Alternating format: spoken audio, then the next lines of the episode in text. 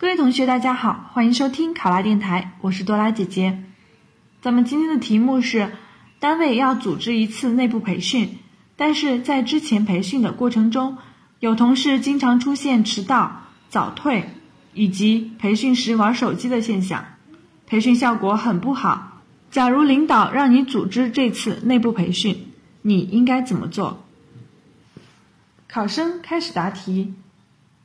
内部培训归根结底是为了提高大家的业务技巧和服务水平，而出现迟到早退和上课玩手机的现象，不仅影响培训的效果，达不到预期的目的，也是对培训老师的不礼貌，影响我们单位的对外形象。这次内部培训，我会从多个方面努力，尽量减少这种现象的出现，确保培训效果。首先。我会跟同事进行交流，了解他们对之前培训的想法，是因为培训的内容枯燥乏味，还是觉得培训的内容对自己的工作用处不大，亦或是对培训的方式不满意？还有，如果再组织培训活动的话，大家想了解什么信息等等？只有了解了原因，才能对症下药，有针对性的进行改进创新。组织出一场大家愿意参加的培训活动。其次，我会根据从同事那里得到消息，在仔细分析之前培训方案的基础上，进行新的方案策划。第一，对于培训内容，我会根据大家的需求，确定与大家工作相关、能够给大家的工作带来很大益处的知识作为培训内容，提高培训的实用效果。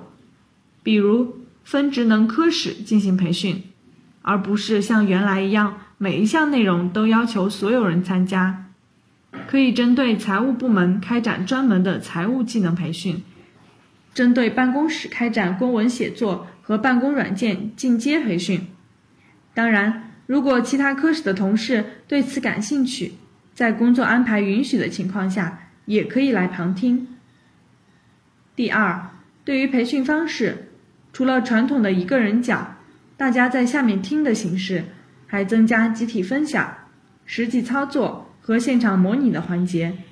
比如，模拟窗口人员可能会遇到突发状况，或扮演办事群众，提出一些问题和要求等，提高培训过程的互动性和参与性，活跃培训气氛，让培训显得不那么枯燥，提高大家的兴趣。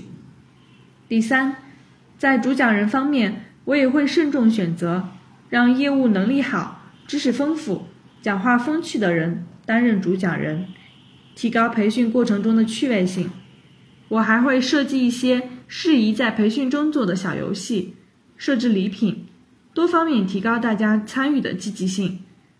除此之外，还要制定相关的纪律要求和考核制度，要求大家维护好培训期间的秩序。最后，在培训过程中和结束后，针对培训内容进行阶段性的考核和整体考核，了解和巩固培训效果，提高大家对培训内容的掌握度。考生答题完毕。想要获得本题的思维导图以及更多的公考资讯，请关注“考拉公考”微信公众号。